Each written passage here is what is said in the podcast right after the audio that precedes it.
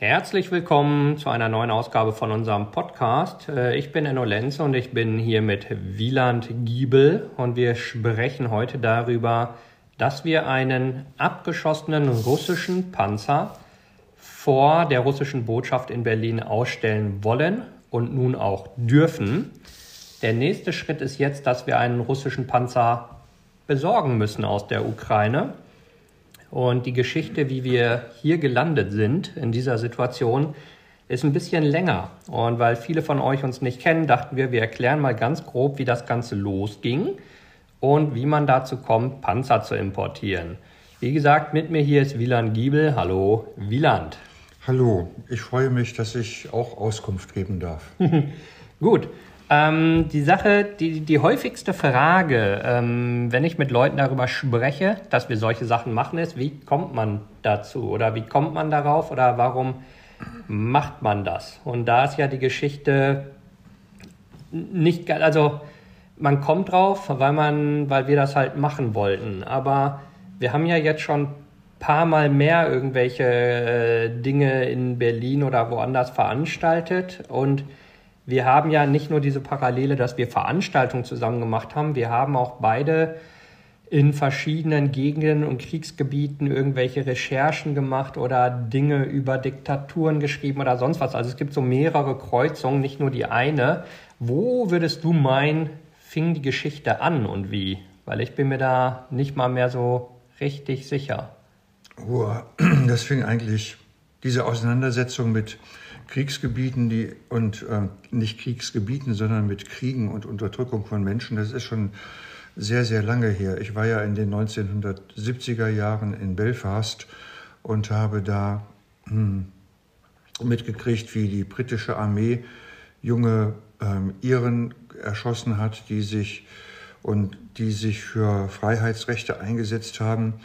Ich habe da erlebt, wie äh, ein Soldat mir sein Gewehr an die Schläfe gehalten hat, weil ich ihm die Papiere geben sollte, die hinten auf dem Rücksitz liegen. Und das waren die Berichte über Folter und Misshandlungen der britischen Armee, die mir direkt vorher ähm, die Association for Legal Justice gegeben hat. Und da hat der katholische Priester ähm, Dennis Fall, die haben diese Berichte aufgenommen. Und ähm, in, in so einem Moment, der Soldat, der sagte dann, ich wollte ihm das nicht geben und der sagt, das ist, ich, weil ich sagte, das ist ungesetzlich und der Soldat sagt, ich bin das Gesetz. Daran habe ich mich erinnert, als ich vor ein paar Tagen in Belfast war und immer an dieser Stelle vorbeigekommen bin, weil der Zusammenhang zu heute ist der, dass ich bei der Stadträtin, die uns diese Genehmigung nicht erteilen wollte, auch den Eindruck habe, dass sie so der Meinung ist, ich bin das Gesetz, ich entscheide das, obwohl es eigentlich dafür ganz klare Regeln gibt.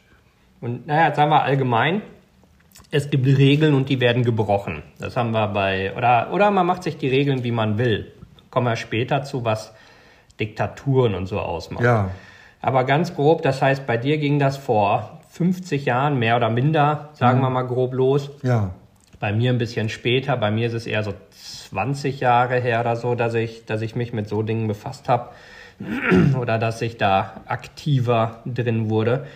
Ähm, das heißt aber, wir haben beide sowas gemacht, wir waren beide in verschiedenen solchen Gebieten und Situationen und wir haben beide mit Ämtern zu tun gehabt, zwei ganz verschiedene Ebenen.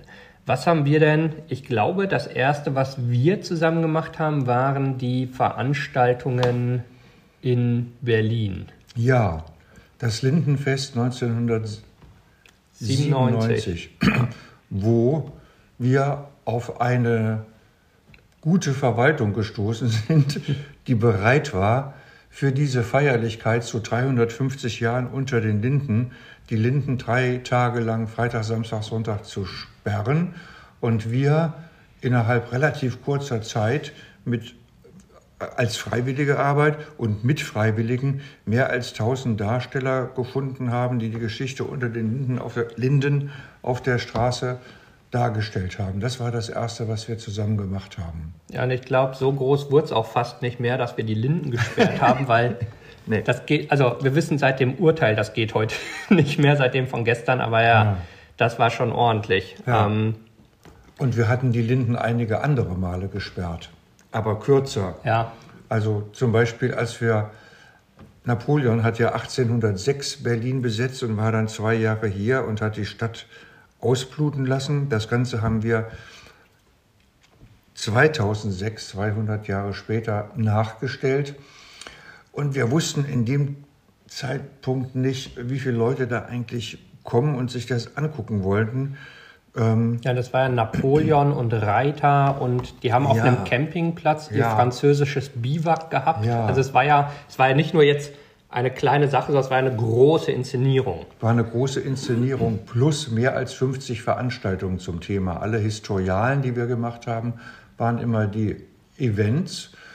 Ja, und was ich sagen wollte, unter den Linden damals kam auf einmal, ähm, wir hatten angemeldet 600 Besucher und es waren 30.000 da. Und das ist so ungefähr wie wenn man eine Demo anmeldet, dann weiß die Polizei, schätzt dann so ein, ja, bei, boah, bei 600 schicken wir mal einen Kollegen hier vorbei. Und der war dann etwas unter, überfordert. Mit dem habe ich dann ausgemacht, wir gehen mal jetzt hier die Linden runter bis zum Lustgarten, weil da ist mehr Puffer und Luft. Das ist zu gefährlich hier auf dem, äh, auf dem Pariser Platz, da war auch gerade noch eine Baustelle. Also Richtung, das, Richtung Alexanderplatz. Richtung Alexanderplatz auf die, mhm. auf die Museumsinsel. Dieser große Platz vor heute zwischen der Rekonstruktion des Schlosses und dem, ähm, und dem neuen Museum, da ist ganz viel Platz, da konnten wir hin. Und da war auch die Zusammenarbeit mit der Polizei total super, weil die haben das gesehen und der sagte, ich gehe vorne weg, Sie gehen hinten lang. Und dann sind wir mit unseren 30.000 Leuten die Linden runtermarschiert und da gab es überhaupt keinen Ärger, gar nichts. Und es gab ja die französischen Soldaten, die für Recht und Ordnung gesorgt haben auf ihren Pferden. Also Stimmt, also. wir hatten, wir hatten ähm, so mehrere Soldatengruppen und Kapellen und, ähm, und einen Napoleon, der Historiker war und Geschichtsdarsteller in Colonial, äh, in Colonial Williamsburg, in dem größten historischen Museum der Welt. Ja, so. das, äh, ich erinnere mich an die Bilder und äh, wie das war. Und was auch sagen muss, das kann er auch ganz grob sagen. Ich kann mich nicht erinnern, dass wir je hier Ärger mit der Polizei hatten, bei egal nee. welchen Blödsinn wir getrieben haben. Nee. Oder, also es war ja auch nie was Schlimmes, aber nee. Immer, äh, immer, das lief immer sehr gut. Ja, ja, Absprachen, die waren gut. Zum Beispiel da, als wir am Lustgarten waren, kamen dann auf einmal ein paar Polizeiwagen angefahren. Die waren in voller Kampfausrüstung. Und dann kam der Chef von denen gleich zu mir und sagte, ey, das tut mir total leid, wie wir hier aussehen, aber wir kommen gerade vom Fußball. ja. Okay, das waren die alten Beispiele, was wir früher gemacht haben und daraufhin haben wir weiterhin mehrere große Veranstaltungen jährlich unter den Linden bis ungefähr 2012 Großveranstaltungen gemacht und nachher an andere zu Themen der deutschen, internationalen und Berliner Geschichte. Mhm, also es war dann das größte Geschichtsfestival Europas, was ja. wir mehrmals hintereinander gemacht ja. und unsere eigenen Besucherrekorde gebrochen haben. Ja. Und auch damals schon, weil für uns ist ja immer die Frage, was machen wir? Ja. Und dann kommen andere Leute und fragen, wer bezahlt euch dafür? Ja. Das ist irgendwie eine Frage, die bei uns ja nicht vorkommt oder selten, weil das haben wir auch alles komplett ehrenamtlich gemacht. Also im Sinne von ehrenamtlich, nicht im Sinne von, wir zahlen uns hintenrum drei Millionen Aufwandsentschädigung ja. oder so, sondern ich ja. glaube, zumindest bei den letzten Historialen haben wir noch richtig viel Geld, also Zehntausende bis Hunderttausende reingebuttert, damit die überhaupt stattfanden. Wir haben immer mal, die Einnahmen aus der Buchhandlung Berlin Story unter den Linden. Mhm das waren, die Historiale hat im Jahr, als wir die Großveranstaltung gemacht haben, plus die vielen Kleinveranstaltungen jeweils, hat etwa 100.000 gekostet. Das heißt, wir haben den Erlös aus der Buchhandlung Gespendet. in das gesteckt, was wir gerne machen wollten. Und wir haben nicht vorher gefragt, welchen, äh, welche EU-Fördermittel gibt es da oder äh, der Kultursenator oder wer auch immer ja, am Ende ist es ja auch überraschend wenig, was es gibt. Also die Leute denken immer, man hält die Hand auf und jemand schüttet aus dem Fass ohne Boden rein. Ja. Wir hatten ja ein paar Mal verschiedene Förderungen beantragt. Ja. Sagen wir mal, im Großen und Ganzen gab es eigentlich nie was. So könnte man es im, im, im, weiten Teilen zusammenfassen. Ja. Ah, da will ich ein Beispiel schon noch sagen, weil das ist mir, hm. das ist mir, das steht mir so quer. Hm, wir haben den ganzen Ausstellung Hitler, wie konnte es geschehen, mhm. im Berlin Story Bunker alleine finanziert. Und dann, ja, Millionen. ja, Millionen. Und dann lag mir am Herzen, dass wir ähm, zu der Frage, wer wusste eigentlich von dem Terror und den Morden im KZ und wer hat sich dagegen gestellt? Da wollten wir einen Raum machen über Jan Karski, den Polen, der bei der englischen Regierung, bei der amerikanischen Regierung war und den aus eigener Anschauung von den Konzentrationslagern erzählt hat. Da wollten wir 30.000 Euro mhm, haben. Für eine was, Sonderausstellung im ja, Prinzip, ja. Was ähm, im Verhältnis zu dem Ganzen wirklich Peanuts ist, was sehr wenig ist. Und die Antragstellung, das ist so extrem viel Arbeit. Und in der, in der Kommission, die das dann entscheiden muss, sind dann die anderen Museumsdirektoren drin gewesen und Professoren, Geschichtsprofessoren aus Berlin in dem historischen Beirat äh, vom regierenden Bürgermeister. Die haben gedacht, das nicht relevant nicht genug nicht, am Ende. Nicht, keine Ahnung, die begründen das ja nicht. ja. ist nicht gefördert worden und das war das letzte Mal, dass wir überhaupt ähm, versucht haben, einen Antrag zu stellen, weil, weil, ähm, ja, weil das furchtbar viel Arbeit ist, ähm, die, das alles so zu begründen und so, jetzt machen wir das lieber weiterhin alles selbst. Und bei Jan Karski, das Abgefahrene war halt, weil den kennt kaum keiner, genau deswegen ja. wollten wir die Sonderstange machen der hat sich im Prinzip als ein Nazi-Sympathisant verkleidet und sich so in die KZs geschlichen. Also so ganz grob zusammengefasst und dann davon berichtet. Ja, der ist vom, vom Widerstand, vom polnischen Widerstand mhm. da reingebracht worden. Der hat mit Roosevelt mehr als eine Stunde, der persönlich mhm. gesprochen, äh, hat ihm das erklärt, aber die amerikanische Regierung ebenso wie die äh, wie, die, wie die zu der Zeit die englische Regierung hat gesagt, ähm, die Rettung der Juden ist für uns kein Kriegsziel, mhm. sondern die ähm, Hitler Nieder, Nieder, Niederschlagung des Hitlerfaschismus. Und jetzt könnte man sagen, wenn wir so viel Geld in äh, so ein Museum gesteckt haben, warum haben wir nicht 30.000 für die Ausstellung? Das ist ganz praktisch. So ein Geschäftskonto und äh, unsere privaten Konten, die funktionieren ja nicht anders als andere. Wir hatten gerade ein 6.500 Quadratmeter großen Bunker renoviert und eine riesige Ausstellung, also die umfangreichste Ausstellung zum NS-Regime der Welt gebaut. Die Konten waren einfach leer, weil wir wie immer alles reingeschmissen haben und gesagt haben, los geht's und wir gucken nachher, wer zahlt. Ähm, dann hatten wir noch Ideen und wir haben tatsächlich äh, auch weitergemacht. Wir haben ja inzwischen noch ein Museum reingepackt ähm, das äh, auch im Berlin Story Bunker ist, zu der Geschichte Ende Zweiter Weltkrieg bis heute. Aber sag mal grob, wir haben das gemacht, äh, wir haben also diese, wir haben die Historialen gemacht, die Geschichtsfestivals, dann haben wir Museen, mehrere im Laufe der Zeit aufgebaut und betreiben bis heute halt in Berlin nahe dem Potsdamer Platz am Anhalter Bahnhof den Berlin Story Bunker. Dann ähm, haben wir ja auch sonst uns mit den Themen beschäftigt, also sozusagen theoretisch und praktisch. Also wir haben mit Berlin Story News unser eigenes Nachrichtenportal, wo wir Kriegsberichterstattung machen. Ich war in Kurdistan, Irak ja zum Beispiel, als der IS kam und war da über Jahre Dutzende Male.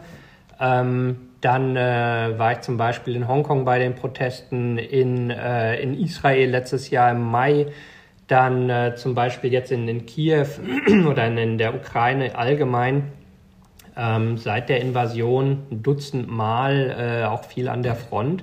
Und du warst ja auch viel in so Gegenden unterwegs. Kriegst du noch auf die Reihe, wo du im Laufe der Jahre warst? Oder müssen wir da eine Weltkarte schon holen? Mm, nicht unbedingt. Ich in Portugal zum Beispiel nach der in Portugal gab es eine besondere Situation. Da haben linksgerichtete Offiziere und Soldaten ein faschistisches System 1974 weggeputscht in die Nelkenrevolution. Und dann habe ich anschließend zwei portugiesische Soldaten eingeladen, eine Rundreise durch Deutschland zu machen, durch 50 Garnisonsstädte und den deutschen Soldaten zu erklären, wie macht man als Soldat eigentlich eine Revolution. Der Hintergrund war, dass wir damals, da gab es viele Gruppen in der linke Gruppen innerhalb der Bundeswehr, die dagegen waren, dass die Bundeswehr im Bürgerkrieg oder im imperialistischen Krieg eingesetzt wird. Und die hatten wir koordiniert und dann diese Rundreise gemacht. Das heißt, das war ein Punkt. Ah, dann Ruanda, mehrere Jahre in Ruanda gearbeitet. Der Völkermord, der Genozid war später. Ähm, Nordirland? Nordirland, also ja, ja genau, schon, genau. Nordirland. Genau. Also, sag mal, mein Interesse. Aber äh, Kurdistan war es ja schon 2006, als ja, da noch genau. niemand unterwegs war. Syrien. Nee. Ähm, genau, Kurdistan Israel. sehr früh, da war. Hm, da, waren die, da war der Krieg gerade vorbei gegen Saddam, ne? Der Krieg gegen Saddam war vorbei. Die, das Land hat angefangen, sich zu erholen. Erbil hatte die Hauptstadt von Kurdistan, Nordirak, die hatte damals 800.000 Einwohner und ähm, heute 2 Millionen. Mhm. Das heißt äh, 150 Prozent mehr. Und wenn man innerhalb dieses Zeitraums mal das auf Berlin überträgt, dann wären das, dann hätte Berlin heute nicht knapp 4 Millionen Einwohner oder gerade 4 Millionen, sondern 8,5 Millionen Einwohner. Ja. Und die Kurden haben das geschafft, hinzukriegen, dass jeder eine Wohnung hat. Ja, diese, also jetzt in den, nur um da das kurz zu erklären, weil es so ein bisschen lustig ist, ähm, in Erbil, also die, die kurdische Hauptstadt, die haben in dem letzten Jahr 120.000 neue Wohneinheiten gebaut oder sind dabei, die zu bauen. Und wenn man da Glasfaser, Internet nach Hause will, hat man so ein bis zwei Stunden Wartezeit, bis der Techniker kommt und das Kabel wirft. Da wird man als Deutscher schon mal neidisch. ja. ähm, genau, und das war sozusagen, was wir an praktischer Erfahrung haben. Ja. Ähm, wir haben dann auch für Berlin Story News unsere Artikel geschrieben. Ich habe ja in meinem Leben bisher nur ein Buch geschrieben, du aber eine ganze Menge. Du hast dich ja nicht nur mit den aktuellen Konflikten befasst, sondern auch mit ganz grob den letzten 100 Jahren Weltgeschichte in, ich weiß nicht, 50 ja. Büchern inzwischen oder wie viel ja. das geworden sind. Ja. Ich weiß auch nicht genau, aber das ich bin nicht so, was meine was mich selbst bezieht, bin ich statistisch nicht so, so geil. Ähm, das kann man sehen auf der Homepage berlinstoryverlag.de. Da stehen die ganzen Bücher. Der Verlag hat ungefähr 250 bis 300 Bücher gemacht und mit denen habe ich natürlich alle zu tun als äh, Gründer des Verlags, kenne die alle gut, die entwickelt man ja mit und selbst geschrieben, ja, vielleicht so 50 oder so. Und das sind wir auch bei einem Thema, was wieder Bunker und Verlag zusammenführt, nämlich äh, mit der Propaganda haben wir uns da sehr stark mhm. äh, auseinandergesetzt. Eines der letzten sehr großen Bücher war, ist Propaganda des Terrors von Silke Wunderlich, ein Buch über die Propaganda der Nazis. Und ähm, dieses Buch hängt dann wieder hängt eng zusammen mit der Ausstellung, weil ähm, in der Dokumentation Hitler, wie konnte es geschehen, ähm, kommt natürlich viel über die Propaganda vor. Das Thema Hitler, wie konnte es geschehen, das lässt einen schon vermuten, dass es darum geht, wie ist diese Diktatur entstanden und nicht, wie hat das aufgehört. Das kommt auch vor, aber das Entscheidende ist eigentlich, wie die Diktatur angefangen hat, wie Hitler als er NS, die NSDAP übernommen hat, wie er dann allmählich seine innerparteilichen Gegner ausgeschaltet hat.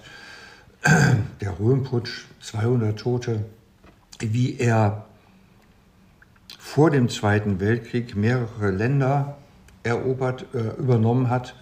Saarland, Österreich, dann Sudetenland, ähm, Resttschechei.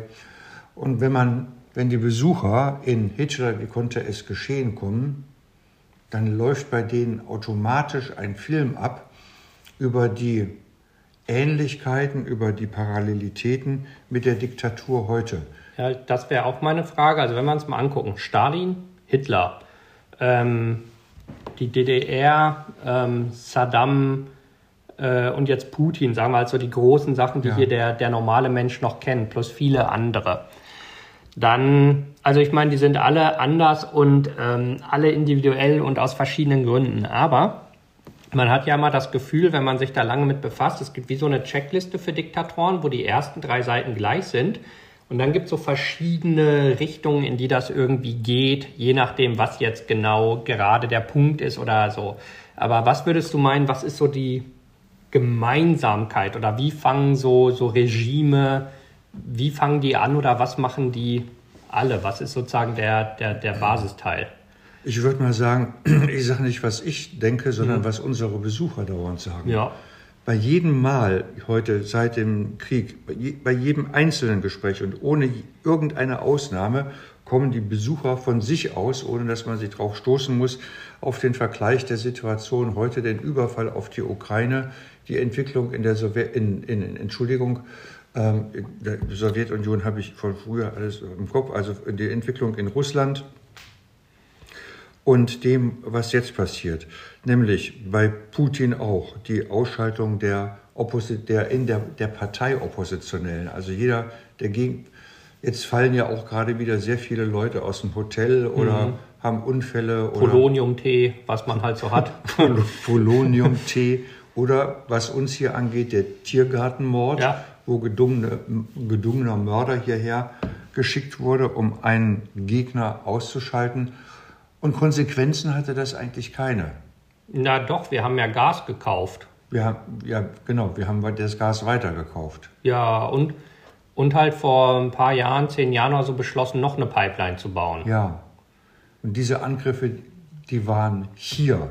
Die kann mhm. man nicht irgendwie ausblenden. Da ging es nicht um ähm, um die Teile von Georgien. Es ging nicht um Syrien mhm. oder sowas, was man aus dem Fernsehen dann sieht, was, was ja sich auch genauso wiederholt. Die komplette Zerstörung von Syrien, der totale Krieg äh, wegen der Unfähigkeit,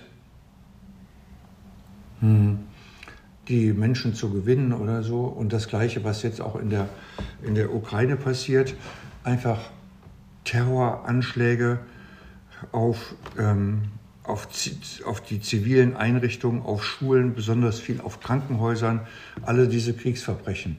Das ist das, was sich auch in der Hitlerzeit äh, bei den Nationalsozialisten ganz parallel entwickelt hat. Und auch, dass niemand von weiß. Ähm, ja. Also ich meine, das, wir haben ja echt zu genau dieser Frage, wussten Leute über das Naziregime Bescheid, die ja. im Naziregime gelebt haben. Und egal welche Quelle, egal was, es geht immer darum, 80 bis 90 Prozent standen dahinter. Ja. Also waren wirklich aktiv dafür. Ja. Und ich meine, die Nachrichtenlage damals war noch schwieriger, wobei die, die Nazis haben ja ihre Kriegsverbrechen sogar in der Wochenschau beworben. Genau. Ähm, so, und jetzt ähm, zu Putin, wo es hier immer heißt, ah, die meisten Russen wissen gar nicht, worum es geht. Sagt, hey, die hatten bis Februar freie Presse, also nicht ihre eigene, aber die externe Presse. Sie ja. konnten das gucken. Ja. Die wussten doch, dass sie acht Jahre Krieg äh, in der Ukraine haben. Die wussten auch oder sie konnten wissen, was Grozny war, was in Aleppo war, all ja. diese Sachen, all diese Kriegsverbrechen. Ähm, da kann man schlecht sagen, dass man 20 Jahre lang das nicht wusste. Und dann immer dieses Argument, ja, aber Putins Propaganda ist dagegen. Ich sage, okay, ich gucke sehr viel Putins Propaganda und beschäftige mich beruflich mit äh, Nazi-Propaganda. Auf mich hat das irgendwie keinen Effekt. Das ist ja nicht so eine Magie, die hinten ins Gehirn klettert und da einen Schalter umlegt, sondern man muss schon sehr gerne Propaganda glauben wollen, damit man sie glaubt. Also wir waren ja auch hier auf diesen äh, Querdenker-Demos und diesen rechten Demos unterwegs, wo uns Leute erzählt haben, dass äh, Merkel die Tochter von Hitler ist und deswegen will sie jetzt äh, alle Deutschen ermorden und gegen Moslems austauschen und so. Wo ja. ich auch denke, da muss man eine Menge Lack saufen, damit man das glauben will, aber ja. das passiert ja nicht, weil man irgendwie im falschen Telegram-Channel hängt. Und das ist halt auch so ein Punkt. Ähm, ja, das sind, das sind auch so Parallelen, die man sieht. Und halt die sozusagen die, diese Brutalität des Krieges ich war ja selber viel vor Ort. Ich war in den Mikolajew. Da hatten wir halt die Sache, wir kamen zum Hotel Mikolajew und das Hotel war weggebombt, oder nicht ganz weggebombt, aber es war so zerbombt, dass man nicht mehr hin konnte. Das Hotel, in dem wir dann waren, das war richtig konspirativ. Da, wir haben von einem anderen Journalisten erfahren, wo wir genau wie hin müssen. Es gab keine Schilder außen dran und gar nichts. Und die haben gesagt, ja, nicht posten, wo ihr im Hotel seid, sonst kommt hier die nächste Granate runter. Und in der Nacht hatten wir so in der näheren Umgebung mehrere Artilleriegranaten, dass halt die Scheiben gezittert haben.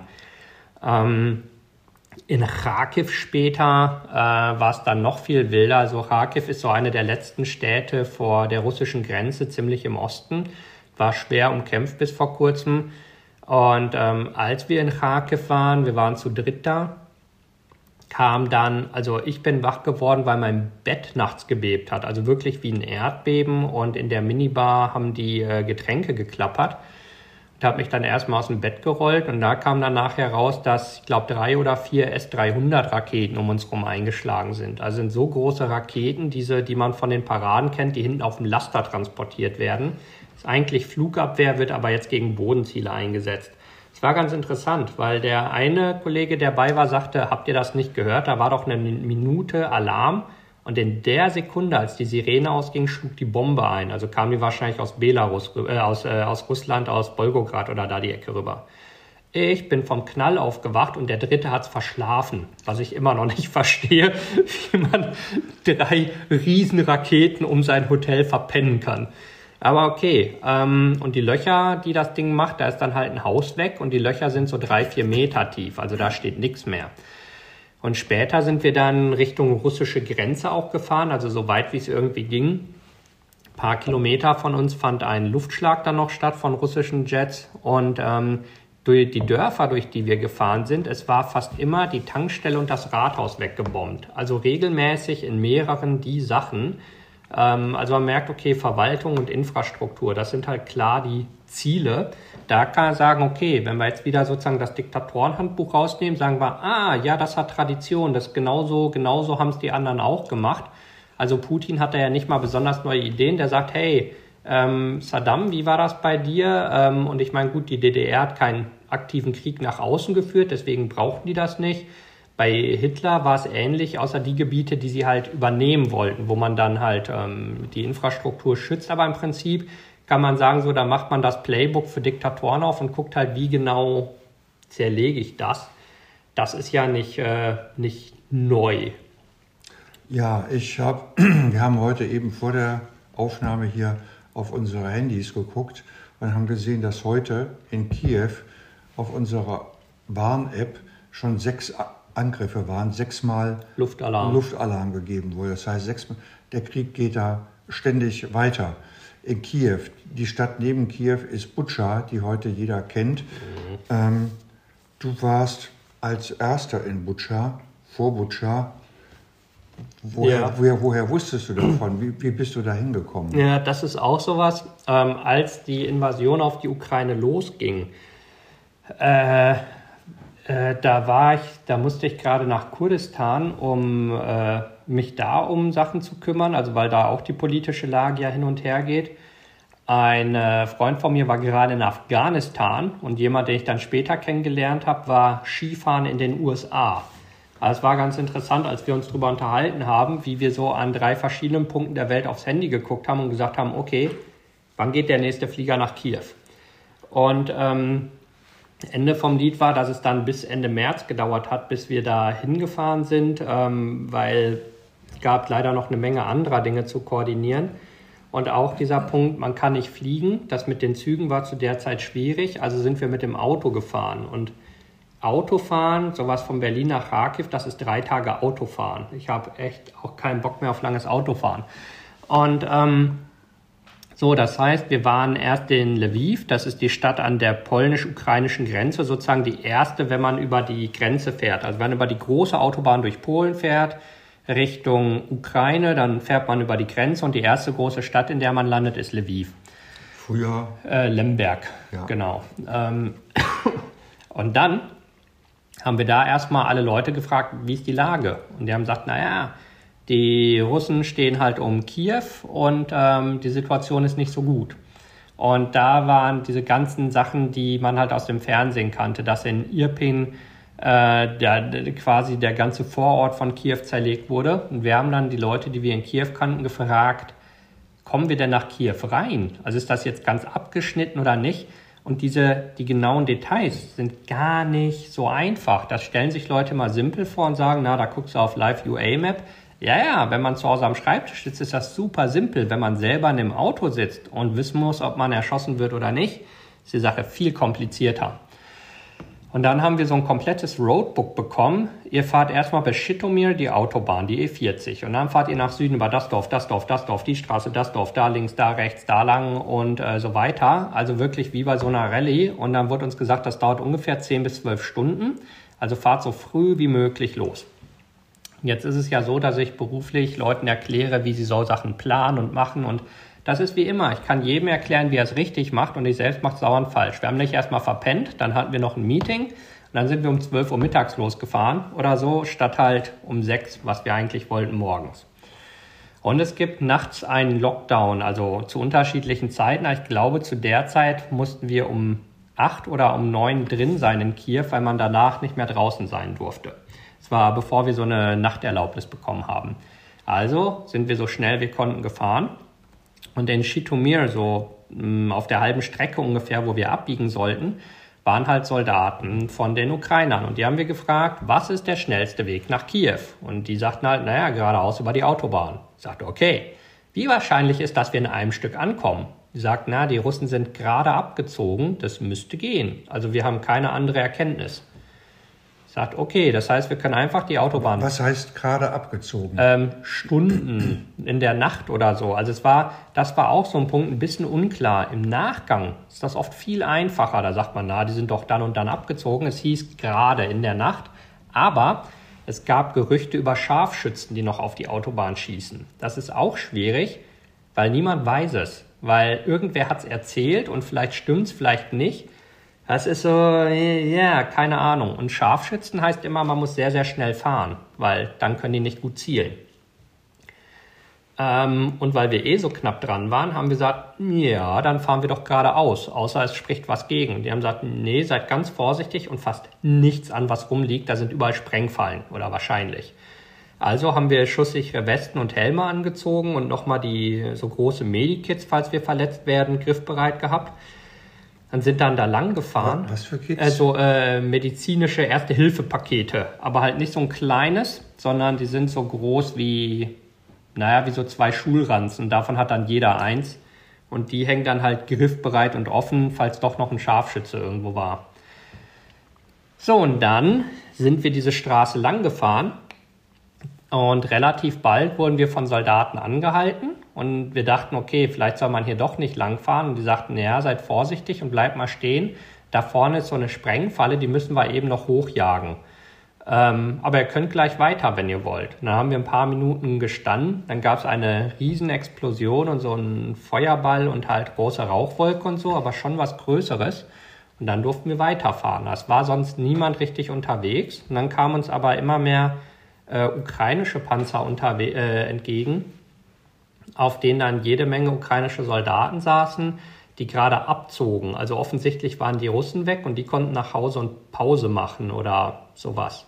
Das war auch ganz spannend, weil die uns gesagt haben, okay, macht ruhig Fotos, aber bitte veröffentlicht die nicht jetzt, dass nicht jetzt klar ist, wo wir wen abgezogen haben. Und da war schon klar, die sind auch viel mit zivilen Autos gefahren, weil sie gar nicht so viele Transportkapazitäten hatten.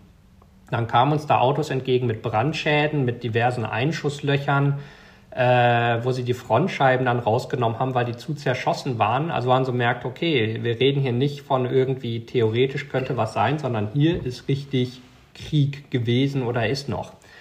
Und das war wie so eine Fahrt, also wie, wie durch so einen Horrorfilm im Prinzip. Also ich habe ein Foto, da ist so eine halb zusammengestürzte Brücke. Darunter sind so zerschossene Autos. Und wir mussten dann quasi im Zickzack durch die zerschossenen Autos fahren. Also ich bin ausgestiegen und habe den anderen ein bisschen gelotst, dass wir da durchkamen. Ähm, dann lagen noch Leichen einfach auf der Straße rum. Es saßen Tote in Autos, die im Auto zerschossen worden sind. Ähm, wir haben überschlagene Panzer gesehen. Waren diese, was waren das für Autos? Waren das zivile hm? Autos hm. oder militärische? Zivile, also meist so Lada 1500 oder so, also so kleine, also wirklich Kleinwagen, so auf der Größe von einem Corsa oder so hm. im Prinzip. Die, die halten sich aber offensichtlich gut und sind da immer noch sehr beliebt. Ich habe auch ein Foto gemacht, ähm, zum Beispiel von einem zerschossenen VW-Bus, der ist einfach nur zersiebt von vorne bis hinten. Dann haben wir einen Rettungswagen gesehen, der zerschossen war. Und dieser zersiebte Volkswagen? VW-Bus, Waren da Menschen drin oder dahinter? Äh, da nicht mehr. Die waren offensichtlich geborgen oder sind weggekommen. Aber in welchen von den Ladas, also zum Teil saßen Leute in den Fahrzeugen und zum Teil hinter den Fahrzeugen. Die haben sich offensichtlich versteckt und versucht, Schutz zu suchen. Und man konnte dann halt sehen an den Einschusslöchern, wie quasi ein großes Maschinengewehr, also wahrscheinlich so eins, was auf einem Panzer, so ein Koaxial-MG montiert ist oder so, also die Riesendinger, wie das von der einen Seite das Auto zersiebt hat die Projektile sind dann wahrscheinlich durch den Innenraum durch, auf der anderen Seite raus und haben halt die Leute auf der anderen Seite dann getroffen. Und äh, das aber so über mehr als eine Stunde Fahrzeit. Also nicht, dass man sagt, da war eine Stelle, wo ein Kriegsverbrechen stattfand, sondern durchgehend, von vorne bis hinten. Weil das war auch dann im späteren Verlauf interessant, wenn Leute mal gefragt haben, ja, was war da im Butcher? Sagt man, hey, im Butcher war das gleiche wie rechts, links, oben, unten und die nächsten 500 Kilometer der Front. Das war überall so. Dass Butcher diesen Berühmtheitsgrad erreicht hat, ist quasi ein Zufall, warum es der Ort und nicht ein anderer ist. Butcher ist halt ein, ein Vorort oder ein Dorf neben äh, Kiew. Man kann direkt über die Straße hin. Und viele von den guten Journalisten, die die ganze Zeit da waren, die haben während der Belagerung in Kiew ausgeharrt. Und das war so der erste große Ort von Kriegsverbrechen, in den sie direkt am nächsten Tag rein konnten. Und deswegen ist dieser Ort so bekannt geworden. Aber ja. es fand genauso überall anders statt. Wer hat denn von den Journalisten da durchgehalten? Wer ist ähm, ähm, während dieser Belagerung von Kiew da geblieben? Die, die üblichen Verdächtigen kann man sagen. Ähm, natürlich CNN, die interessanterweise zwei Wochen vor Kriegsbeginn mit einem riesen Team mit knapp 100 Leuten angerückt sind, mit einer Armada von gepanzerten Fahrzeugen, mit riesen Satellitenablinks, mit äh, einem riesen Sicherheitsteam, mit also äh, einem Apparat äh, so groß, wie manche Zeitungen heute eine ganze Redaktion haben. Das haben sie zwei Wochen vorher exakt aufgebaut. Und die haben gesagt, naja, aber die US-Geheimdienste haben doch gewarnt, sogar mit dem Datum. Sagt genau. Äh, aber in Deutschland wurde darüber gelacht, so haha, die doofen US-Geheimdienste, die sind doch für alles zu blöd, auch wenn die den besten Track Record der Welt haben, was solche Prognosen angeht. Aber hier fand man es lustiger, sich darüber lustig zu machen, während CNN losgefahren ist und ein unglaublich riesiges Setup aufgesetzt hat, wie ich es echt noch nie gesehen habe. Dann natürlich Paul Ronsheimer von der Bild, der schon seit 2014 regelmäßig da war und der ähm, Oh, bei dem denke ich immer so, da, da, da, da fällt mir jedes Mal, wenn ich ihn sehe, dieser, dieser Spruch ein, dass die Grenze zwischen mutig und dumm eine sehr, sehr dünne ist. Also ich denke mir immer wieder, danke für deine Berichte, aber ich bin mir echt nicht sicher, wo du gerade auf dieser Linie stehst, ob du schon drüber bist oder ob das noch gerade eben gut ging, weil der da echt, ähm, also ohne Rücksicht auf Verluste da bleibt. Und es gab auch mehrere Live-Schalten, wo er da in Kiew stand und dann ging der Luftalarm los und alle um ihn rumrennen weg. Und er hat gesagt, ja, warte, wir, wir schaffen es ja eben noch, die Live-Schaltung fertig zu machen, dann renne ich in die U-Bahn runter. ähm, ja. Also da, man muss sagen, es sind immer die gleichen, die es schaffen und immer die gleichen, die zu spät kommen. Es gab dann leider, also nochmal ganz kurz zurück zu, warum wir so früh da waren. Also der Tag, an dem wir über diese Autobahn fuhren und direkt an Butscha vorbei, das war der Tag, bevor es in den ganzen Medien so berühmt und bekannt wurde. Und das war der totale Zufall, wie immer, dass man da sein muss. Weil das ist auch so eine häufige Frage, die mir gestellt wird. Warum soll man denn vor Ort sein? Das kann man doch von hier erfahren. Nein, wäre ich nicht zufällig an dem Tag, an dieser Kreuzung mit den Soldaten da durchgefahren, dann hätte ich das alles nicht gesehen, hätte ich nicht die ganzen Bilder gemacht, hätte ich nicht mit den Leuten dort sprechen können. Danach war das drei Tage gesperrt zum Aufräumen. Journalisten durften trotzdem in einzelnen Gruppen rein. Man gesagt hat, natürlich ist es wichtig, dass ihr berichtet, aber wir müssen hier die ähm, Schauplätze von den Kriegsverbrechen dokumentieren und wir müssen aufräumen. Und das wurde so koordiniert, dass das halbwegs Hand in Hand geht. Und dadurch, also nur dadurch, dass wir wieder als welche der ersten vor Ort waren, waren wir da. Und während dann die Kollegen von Bild, CNN und allen möglichen anderen aus Fox. Fox, genau, Trey Yings von Fox aus Butcher berichtet haben, ähm, lief in der Tagesschau ein Bericht, dass die ukrainischen Soldaten die Presse daran hindern würden, dahin zu gehen. Ähm, Ich auch dachte, okay, das heißt, ich kann jetzt hin und her schalten zwischen denen, die live von dort berichten und denen, die sagen, man darf nicht hin. Äh, das war ein, ja ein wichtiger Mann im Fernsehen hier, der das gesagt hat. ja, äh. genau, nämlich der Redaktionsleiter von Monitor und vom aktuellen Programm in, äh, im, in der ARD, der behauptet hat, man dürfte da nicht hin. Genau. Und der Punkt war an sich, es gab einen Pressebus am nächsten Morgen, ja. der Journalisten, die wollten, dahin gefahren hat und diese ja. Reise organisiert hat.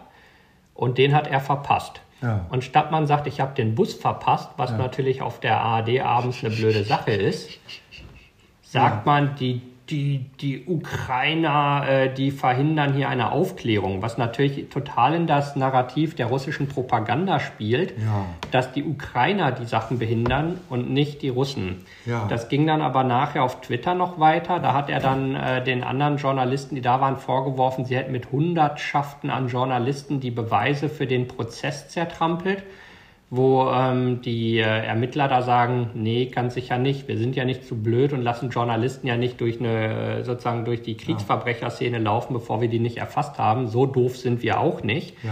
Und dann und, gab's hm? und die Journalisten vielleicht auch nicht. Nee, die sind vielleicht auch nicht so doof. Und ja. dann gab's den ganz großen Schwenk zurück, dass er dann sagte, ja, aber warum reden wir denn hier über solche Details? Wir sollten doch bei ja. den Opfern bleiben. Ja. Und sagt, ja, ja, alle waren bei den Opfern, nur du ja. hast den Bus verpasst. Ja. Ähm, und das ist halt auch so eine Sache, denke, ja. Ich möchte da auch was zu beitragen. Ja. Ich habe nämlich den, der WDR hat ja jetzt ganz groß aufgebaut. Und ich, als ich vor einem Monat ungefähr mhm. in Kiew war, da habe ich die gesehen. Die haben drei Land Rover, drei große, so diese mhm. modernen VW-Busse, die heißen ein bisschen anders mhm. jetzt. Und ähm, das muss ein riesiges Team sein, was jetzt da ist. Ab September sollen zwei Feststationierte in, äh, in Kiew sein, denn bisher kam die Berichterstattung aus Moskau. Während der ganzen Zeit der Angriffe auf, die, auf Kiew war ja keiner vom deutschen Fernsehen da, sondern die haben alle zugeteilt war das der Moskauer Berichterstattung und von da berichtet. Also was ich sagen wollte ist, diese sechs Fahrzeuge die habe ich während der ganzen Zeit in so einem Unterhaltungsszeneviertel von, äh, von Kiew stehen sehen, in der Zeit, wo andere Städte an der Front angegriffen wurden. Und da, auch da war der WDR nicht vor Ort, sondern die haben da sich im Ausgeh, Nacht, na, Nachtclub kann man nicht sagen, aber im Ausgehviertel äh, von Kiew herumgetrieben und äh, eine schöne Zeit verbracht. Das konnte man damals. Und es gab einen exzellenten, also sehr tieftraurigen, aber exzellenten Bericht von äh, Arndt Günzel, der für die ARD oder ZDF, ich weiß es gar nicht mehr, den produziert hat. Ähm, ich, das hieß sinngemäß der, die Autobahn des Todes oder die Autobahn ah, des Horrors. Ja. Ähm, der war ungefähr zur gleichen Zeit den Bildern nach da, zu denen ich das erste Mal da war. Also man sieht ja grob, wie viel ja. aufgeräumt war und wie viel nicht. Und war also da, wo es wirklich gefährlich war. Und das ist halt ein Freelancer für sie. Ich denke, das ist unglaublich, was er da zusammengestellt hat. Er erzählt halt die Geschichte von einer Familie oder auch andere Dinge, aber im Kern das, die aus Kiew kamen und die gesagt haben, Kiew wird doch bestimmt angegriffen lass uns in den Vorort fahren, wo es sicher ist, nach Butscha. Und die, der Mann ist erschossen worden, aber es gibt die Aufnahmen von der Drohne und von dem Auto aus verschiedenen Perspektiven sozusagen, ja. weswegen das eine so gut zu recherchierende Geschichte ist. Ähm, die Mutter wurde angeschossen, selbst das Kind im Kindersitz wurde, äh, also haben die russischen Soldaten versucht zu erschießen. Und das ist so runtergemünzt. Ich auch denke, also der beste Bericht, den Sie da haben, den ich gesehen habe, der wirklich unter die Haut geht und bis ins Detail recherchiert ist. Ähm, ja, genau, das war nicht das sozusagen das permanente Team, was halt. Das ähm, war nicht das vom WDR, von dem öffentlich-rechtlichen, ja. von unseren Gebühren finanzierte Team, sondern es war ein freier Journalist, der da war und der das dann angeboten hat. Ja, und der unglaubliche Arbeit geleistet hat, mal wieder, muss man sagen. Ja der, das ist nicht das erste Mal, dass der eine Wahnsinnsstory gebracht hat. Ja, aber sagen wir mal, um langsam zu dem Panzer zu kommen. Wir haben dort viele abgeschossene Panzer gesehen. Also ich habe abgeschossene und nicht abgeschossene gesehen und eine Menge solcher Sachen. Und dann gab es ja zuerst in Kiew diese Ausstellung abgeschossener russischer Panzer. Und einer der Aufhänger war, dass ähm, Putin ja sagte, meine Panzer werden durch Kiew rollen oder werden in Kiew stehen. Dann haben die Ukrainer gesagt, ja, hier stehen sie. Wir haben auch deine toten Kollegen vorher rausgeholt oder die sind verbrannt zum Teil und zum Teil waren die Panzer auch aufgegeben. Ähm, und das war beeindruckend. Also ich habe diese Sachen da gesehen und also ich glaube, die allermeisten Menschen in Deutschland haben noch nie einen Panzer live gesehen oder Kriegsgeräte. Ja. Die sind riesig. Das ist ein Punkt. Und so ein Panzer stellt man sich als das unzerstörbare Monster des Krieges vor. Also das ist ja so der, also so ein Laster vom Militär sagt man, na gut, ich kenne zivile Laster, die sehen so ähnlich aus. Oder bei vielen anderen Sachen. Aber so der Panzer, den gibt es nur im Krieg und der ist riesig und der ist unzerstörbar. Und dann sieht man den da, wie das Rohr um die Ecke gebogen ist und der Turm abgeflogen ist. Oder halt auf der Autobahn haben wir überschlagene Panzer gesehen, wo der Turm oben drauf fehlte mit der Kanone. Ich gedacht habe, welche Kraft brauchst denn, dass der Turm oben mit dem Rohr wegfliegt, neben die Autobahn und der Panzer sich überschlägt. Wenn man sich das anguckt, dann steht man echt davor und denkt sich, was, was für brutale Kräfte müssen hier auf diese äh, armdicken Metallteile gewirkt haben, dass die sich verbiegen. Da kam die Idee auf, das brauchen wir in Berlin, weil es gibt viele Wege sozusagen in Kunst auf irgendwelche Formen von Krieg und Gewalt hinzuweisen. Und ich glaube, für, für Leute, die aus diesem Bereich kommen, ist auch vieles verständlich, zum Teil auch Strichzeichnung oder Farben. Aber für den normalen Menschen auf der Straße nicht. Also das ist ja mit den ganzen Historialen, die wir gemacht haben, warum wir so Straßenspektakel gemacht haben, das war ja dieser niedrigschwellige Einstieg in die Geschichte. Da knallt eine Kanone und da steht ein komischer Typ neben. Was treibt der da? Und dann sagt er, ich bin Napoleons Leibgarde und wir haben gerade Berlin eingenommen. Die allermeisten Menschen, die da vorbeikommen, haben damit mehr über Geschichte gelernt über diese Zeit, als sie je wussten mit diesem Einsatz. Und die hätten sich nicht sonst ein Buch geholt oder das auf Wikipedia nachgeschlagen. Das gleiche mit diesen Panzern. Ich finde, so ein abgeschossener Panzer, so wie er das vielleicht für Leute klingen mag, die das nicht gesehen haben, der hat eine gewisse ähm, brutale Form von Ästhetik, wie sozusagen diese Entropie, die da einwirkt, das Ganze verformt, jeden individuell und trotzdem so, dass man sich vorstellen kann, was da gewirkt hat. Und man hat nicht diese Schockbilder, man hat keine, keine Bilder von Toten oder Verletzten oder sowas, man sagt, so sieht's aus, wo sich Leute eklig abwenden. Man hat dieses relativ von, vom Einschlag der Rakete halt verrostete und verbrannte ähm, Stück Metall, was so verformt ist, dass es wirklich aussieht, als hätte ein riesiges äh, Baby den Panzer genommen und so verbogen oder drauf rumgekaut oder so. Und das Ganze sozusagen mh, mm, als Bühnenhintergrund dann die, die russische Botschaft wählen und das da vorstellen und diesen Gegensatz zeigen, so dieses riesige Gebäude, was auf Hochglanz poliert ist, wo jeder Türgriff mit zehn Jahren Entscheidung wahrscheinlich ausgesucht wurde, und das Ergebnis ist dieser kaputte Panzer davor. Diesen Gegensatz inszenieren, also das, das ist genau der Punkt, wo man in einem Bild die ganze Geschichte versteht, den Untergang dieser Sache. Wir wollten den Panzer, wollen den da hinstellen. Wir wollen ihn nicht irgendwo am Rande von Berlin hinstellen, mhm. sondern genau da, wo die Täter sitzen. Mir ist keiner bekannt von der russischen Botschaft hier, der sich von diesem Krieg, von diesen Kriegsverbrechen distanziert hätte, der gesagt hatte, wir machen da nicht mit. Alle nehmen weiter das Geld von Putin und von unserem Öl und machen da weiter. Ein anderer Grund, das zu machen, ist, man kann so wenig machen. Wir haben, ähm, ich habe, solange die Welcome Hall am Hauptbahnhof war, wo die Flüchtlinge angekommen sind aus der Ukraine, immer wieder dort ehrenamtlich gearbeitet, um ähm, zu helfen. Wir haben Geld gesammelt, wir haben alle möglichen kleinen Sachen gemacht. Ähm, du, du, warst mehrfach ständig in der Ukraine und ähm, Da wäre ein Journalist mit schusssicheren Westen und medizinischem Equipment ausgestattet. Genau, das muss man vielleicht nochmal erklären. Warum, warum bist du dazu, warum haben die dich gefragt? Du hast da bisher inzwischen mehr als 100 Journalisten mhm. ausgestattet. Wie kam Locker. das dazu? Das, ähm, ja, relativ einfach. In meinem Umfeld von Journalisten mussten ein paar in die Ukraine, die noch nie in so Gebieten waren. Genau das ist das, was ich immer sonst mache den Tag lang. Ich erkläre Leuten Kriegs- und Krisengebiete, die sonst nicht da sind. So, und dann haben die gesagt, hallo, ich brauche einmal eine schusssichere Weste. Und das ist ungefähr wie wenn man ins Autohaus geht und sagt, ein Auto bitte. Sagt man, ja, oder wie wenn man ins Restaurant geht und sagt, ein Essen bitte. Das kommt so auf ein paar Dinge an.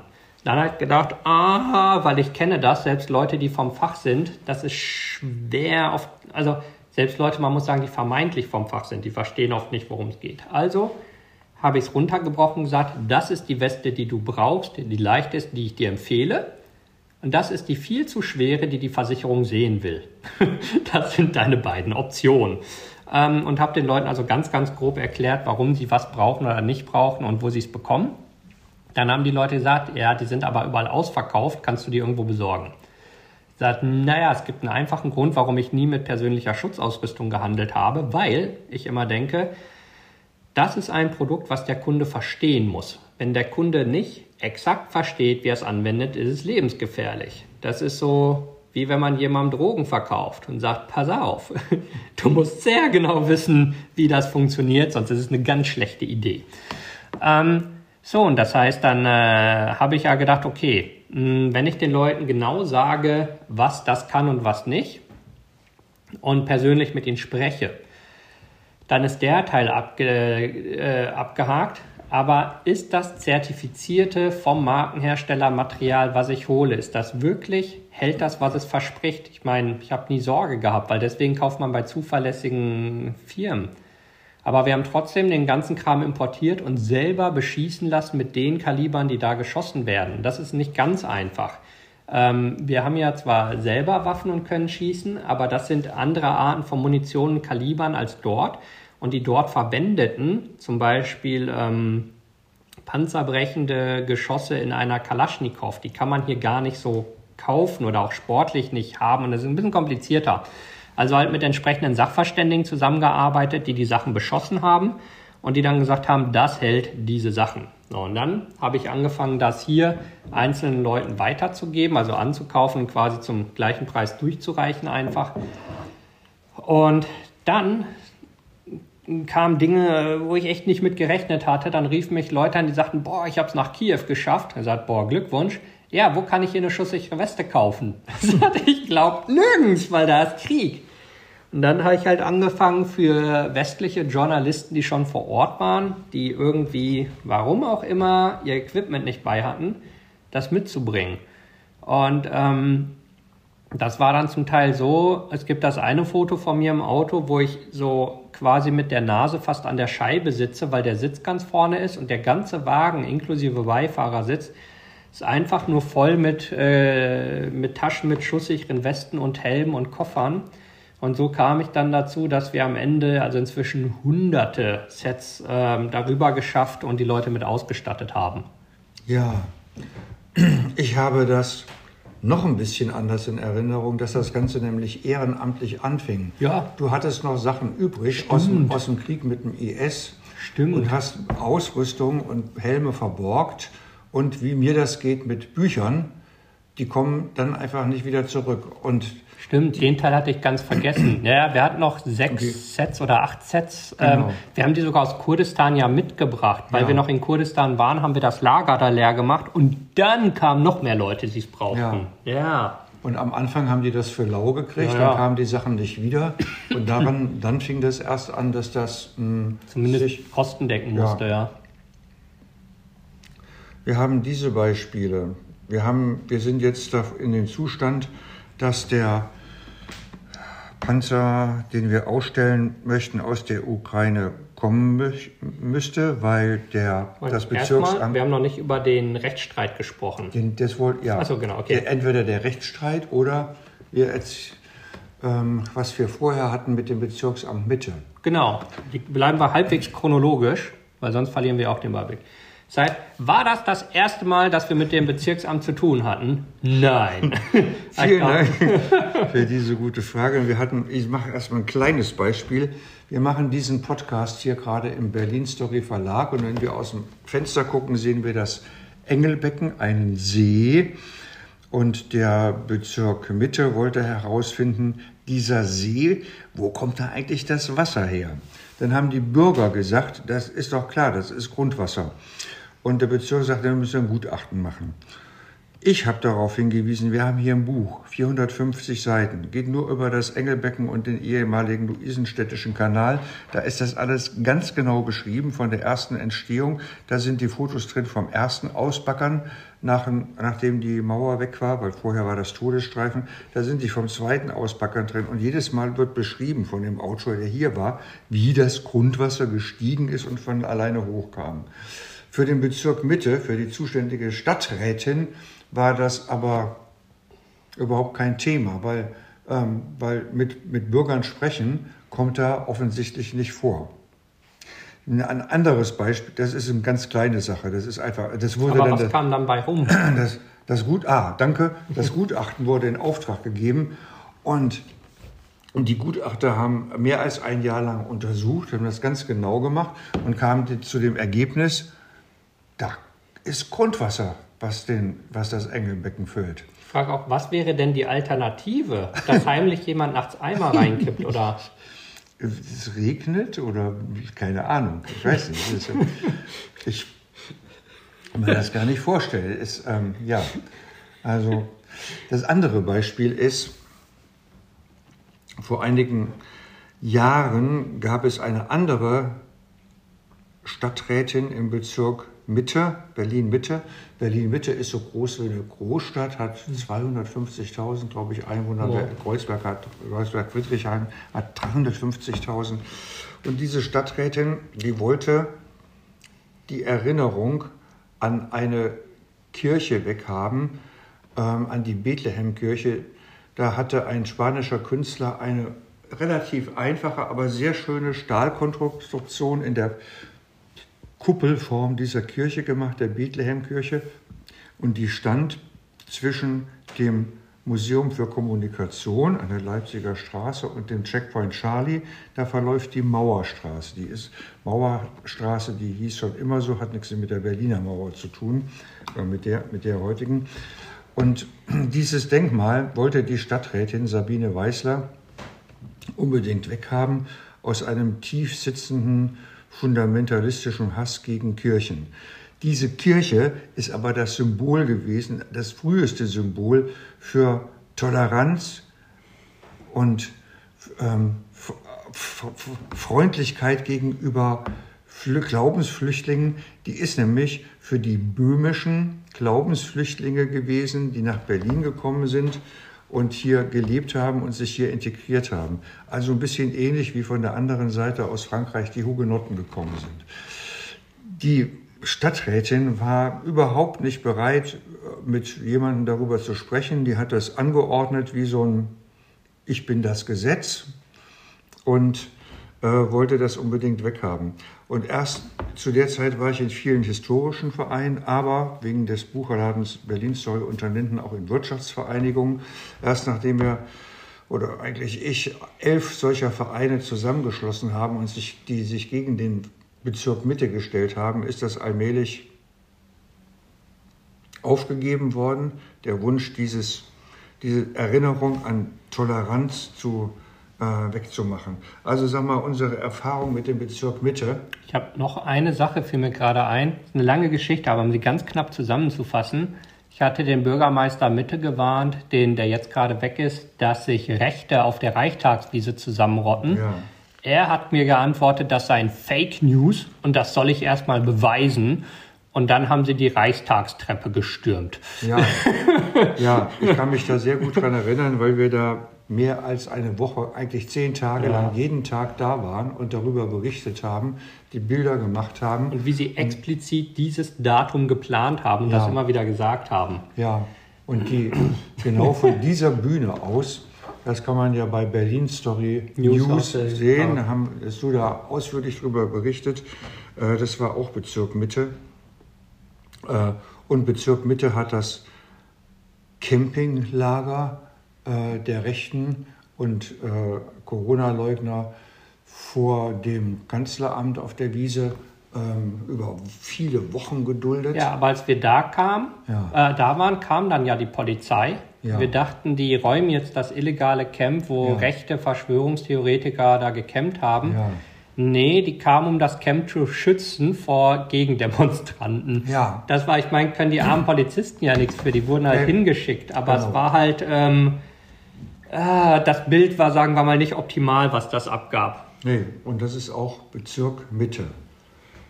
Ähm, also diese Erfahrungen haben wir mit dem Bezirk Mitte gemacht.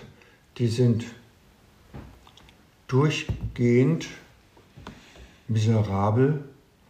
Ähm, Ja, sie waren früher besser. Ähm, mit dem Bürgermeister Hanke haben wir exzellent zusammengearbeitet lange mit Zeit. Zeller. Ze- Ja, stimmt. äh, Fällt mir nur ein mit Hanke, also der äh, vor zehn Jahren ungefähr, ich weiß gar nicht mehr genau, wann die entsprechende Wahl war, ist der Bürgermeister Hanke abgewählt, oder also seine Partei nicht mehr gewählt worden, war nicht mehr die Mehrheit. Der, das war über, überhaupt gar kein Problem, ähm, da zusammenzuarbeiten. Also man merkt ja auch, die, die Verwaltung darunter ist ja in großen Teilen halbwegs gleich. Die wird ja nicht bei jeder Wahl ausgetauscht. ja. Da, und die machen, ich meine, sind Leute, die nach Anweisung arbeiten.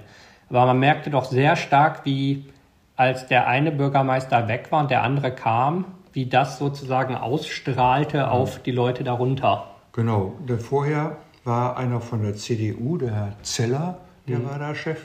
Und das war zu der Zeit, als wir die Napoleon-Aktion gemacht haben. Und der sagt, "Ach, das ist, ihr wollt durchs Brandenburger Tor, da darf doch eigentlich nur der Kaiser durch. Das ist alles gesperrt. Wie wollt man das, das machen? Und dann hat er sich aber auch überlegt, ja, das ist ein richtiges historisches Erinnerungsstück. Und hat gesagt, ja, äh, macht mal, versuch mal. Und ähm, ja, redet mit der Polizei und die Polizei war ja dann auch einverstanden damit Ja, und hat das Hanke aufgemacht. War, Hanke war SPD, also es hängt ja. nicht mal an den einzelnen Parteien. Es ist Nee. halt der eine, der oben sitzt Ja, und der mag oder nicht mag. ja. Ja. Gut, ähm, Wir waren. das war sozusagen, was wir, was bisher geschah. Ja. Und dann kam es zu diesem konkreten Punkt. Wir wollten also einen Panzer hier ausstellen. Und das ist gar nicht so einfach herauszufinden, wer zuständig ist, weil wenn man einfach sagt, ich würde da gerne etwas ausstellen, wäre das natürlich auch ein bisschen mies. Deswegen haben wir schon ganz klar gesagt, wir möchten einen abgeschossenen russischen Panzer aus dem Krieg gegen die Ukraine dort vor der Botschaft ausstellen. Also und plus begleitende Ausstellung und alles, aber der, der Stein des Anstoßes wird ja offensichtlich dieser Panzer sein. Und dann hast du den Antrag gestellt und dann passierte was? Ähm, also in der ersten Woche schon mal nichts. Ich habe zwei Anträge Träge gestellt. Einmal bei der Stadträtin direkt, die dafür zuständig ist. Die jetzt die Bürgermeisterin ist. Nee, Oder? Die, nee, die ist Die ja nicht geworden, die andere. Die, die, die Stadträtin, die dafür zuständig ist, ist eine ehemalige Richterin gewesen, an dem Gericht, eine Verwaltungsrichterin, ähm, an dem Gericht, was jetzt uns Recht gegeben hat. Da kommen wir vielleicht gleich nochmal dazu. Ich habe den Antrag gestellt und dann gibt es noch sowas, wo man Formblatt einreichen muss über Kunstanträge, Kunstsachen und so. Also zweimal hintereinander und es passierte nichts und nichts und nichts und nichts und fast einen Monat lang nichts. Und dann hat der Newsletter Checkpoint vom Tagesspiegel, der, eine Auflage, der von mehr als 100.000 Menschen gelesen wird, darüber berichtet. Diese 100.000 Menschen sind sozusagen die Meinungsträger in Berlin. Ja, so Politiker, wichtige ähm, Akteure in der Zivilgesellschaft und alles, ja. Das ist der, ähm, der relevante, der einzige relevante Newsletter und äh, politische, permanente politische Informationspunkt, der von Lorenz Marold vom Tagesspiegel gegründet worden ist und der da auch zusieht, dass das ein relevanter Newsletter bleibt. Als dann der, ähm, der Checkpoint vom Tagesspiegel darüber berichtete, an dem Tag kam drei Stunden später eine Eingangsbestätigung meiner der Mail Welch Zufall. und äh, auch, dass ich diesen Antrag da gestellt habe. Und was bedeutet, ohne, ohne dass wir an die Öffentlichkeit gegangen wären, wären wir bis heute an der Nase herumgeführt worden. Ja. Dann gleich dauerte es eine Woche, dann mehr oder minder. Ja, das dauerte, da wurde man immer hingehalten und dann in der Antwort hieß es, ja, wir müssen da entscheiden, äh, müssen uns irgendwie treffen und so. so. Und um das irgendwie zu, nicht nur zu beschleunigen, sondern auf einer, das ist ja viel einfacher, wenn man das bespricht. Wenn man sagt, was wollen wir? Also ähm, woran hängt es? Was habt ihr ja, für Kummer? Was ist da los? Und deswegen habe ich an einem Freitag sowohl die Stadträtin mit ihrer Nummer wie auch alle ungefähr 20 Telefonnummern, die auf der Homepage dazu stehen, angerufen. Ich denke, 50 Anrufer waren das bestimmt, die ich versucht habe, jemanden zu erreichen. Also Freitag vor eins, nicht, ein, nicht nach eins. Und es ist überhaupt gar keiner ans Telefon gegangen. So, daraufhin bin ich am Montag ins Rathaus Mitte gegangen da kommt man nicht einfach rein. Da stehen ja die ganzen Security-Leute. Man kommt dann, konnte ich immerhin, die Security hat mich bis zu dem, bis zu dem, da gibt es eine Servicestelle vorgelassen und dem Beamten da habe ich erklärt, dass ich die äh, Stadträtin sprechen möchte und der hat die Vorzimmerdame angerufen und dann an mich weitergereicht. Der war also sehr mhm. entgegenkommend und hat gesagt, das ist ähm, das irgendwie hinkriegen. Die Vorzimmerdame, der habe ich das geschildert und die wusste offensichtlich darüber Bescheid und ähm, sagte, ich würde gerne einfach mit der Stadträtin darüber sprechen, damit wir das auf die Reihe kriegen mhm. und sich das nicht so hin und her kriegt. Dann war ein Moment Pause, einen Moment bitte, und man merkte, wie irgendwas gesprochen wird. Und äh, dann war die Stadträtin gerade im Gespräch, in einer Konferenz habe ich gesagt, wie ist denn nachher? Ich bleibe hier, bis die Konferenz zu Ende ist, damit wir das auf die Reihe kriegen. Nee, das geht nicht. Wir können nicht machen. Gibt's, dann habe ich weitergefragt, gibt es denn irgendeine Möglichkeit, mit der Stadträtin zu sprechen? Pause, wieder irgendwie nix. Und dann kam die Antwort, ja, es gibt ja eine Sprechstunde der Stadträtin. Die war und zwar am ersten Donnerstag im Monat. Aber jetzt im August fällt aus, da sind ja Ferien. Mhm. Und dann können Sie am ersten Donnerstag im September anrufen. Das, das war, war se Juli, ne? sechs Wochen später, ja. ähm, nachdem sich das schon alles hingezogen hatte. Und dann also quasi ich mir das zweieinhalb Monate, nachdem du den Antrag ja. eingereicht hast, wäre gegebenenfalls wäre ein Gespräch möglich, aber nicht ein Gespräch, sondern diese, wie ich dann gesehen habe, die Sprechstunde der Stadträtin, die ist telefonisch. Mhm. Und bevor man da anruft, muss man das Thema angeben mhm. und sagen, über was man sprechen will. Und äh, dann habe ich gedacht, ja, die wollen mich hier weiter an der Nase herumführen. Und äh, bedankt. Weil und, der, und wir der, haben dann ja auch die schriftliche Absage. Erstmal hat sich der, der Mann da am Service-Counter, der sagt, mhm. ja, meine Aufgabe ist es ja, das, das Volk von den Politikern fernzuhalten. äh, habe mich gewundert, dass er sich das getraut hat, aber er seine Aufgabe richtig äh, erfasst. Ja. Dann gab es die Absage, die schriftliche. Dann gab es eine Absage. Wochen später wiederum. Nee, nee, das war Bald? eine Woche ungefähr oder zehn ah. Tage danach. Das war relativ zügig dann ah, nämlich. Okay. Die erste. Und da, ich erinnere mich nicht, ein Punkt war, dass wir die Sicherheit der Bundesrepublik Deutschland gefährden oder so. Ja. Ich halt auch dachte, sehr spannend.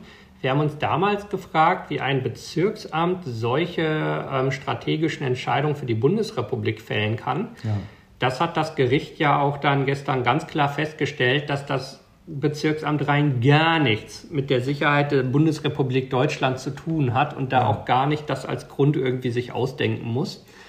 Und dann war es so, dass es eine fachliche Stellungnahme von einem anderen Bereich gab. Vom Kulturreferat, von der genau. Kulturstadträtin. Und das war auch so, das fand ich spannend, dass die zwar als Kulturreferat mein Konzept bewerten sollten, aber nie ein Wort mit mir gesprochen haben und nie das Konzept angefordert haben. Ja. Ähm, und dadurch zu irre komischen Rückschlüssen kamen, die also äh, auf Biegen und Brechen konstruiert waren. Aber auch da, wenn ich etwa, also ich bewerte ja manchmal zum Beispiel gepanzerte Fahrzeuge für Unternehmen. Das erste, was ich tue, ist hingehen. Ich bewerte die ja nicht, ohne es gesehen oder mit den Leuten gesprochen zu haben. Aber das Kulturreferat offensichtlich ist in der Lage, Dinge zu bewerten, für die sie weder ein Konzept haben, noch mit dem Künstler gesprochen haben. Lag vielleicht daran, dass das Ergebnis, was sie hatten, auch passend war, nämlich, dass das nicht ausgestellt werden darf oder kann. Mhm.